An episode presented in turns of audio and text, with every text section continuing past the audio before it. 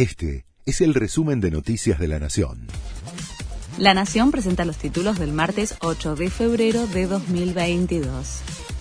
El gobierno suma trabas y limita más el acceso de las empresas a los dólares introdujo cambios en un sistema de la AFIP que funciona como un prerequisito para hacer un pedido de importación y sumó un obstáculo para que las empresas accedan a los dólares para sus compras al exterior. En el gobierno indicaron que se trata de frenar la especulación por la brecha financiera y cuidar las reservas. Alberto Fernández se refirió al preacuerdo con el FMI no pongo en duda que nuestra fuerza política mayoritariamente nos va a acompañar, dijo el mandatario que se mostró confiado y aseguró que habló con Cristina Kirchner.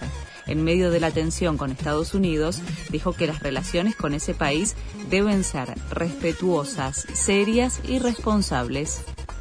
El Gobierno Nacional presentará el jueves el protocolo escolar.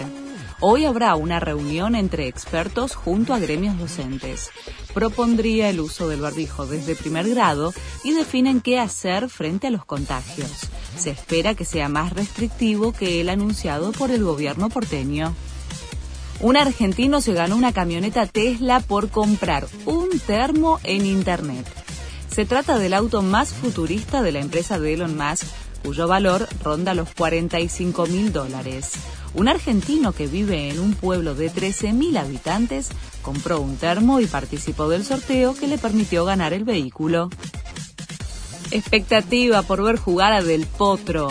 Cerca de las 8 de la noche jugará la primera ronda del ATP 250 de Buenos Aires frente a Federico Del Bonis, tras casi mil días de inactividad. Posiblemente sea otro de los días inolvidables de mi vida, anticipó el tandilense en la conferencia en la que deslizó que podría ser la última vez que juegue en Argentina como profesional. Este fue el resumen de Noticias de la Nación.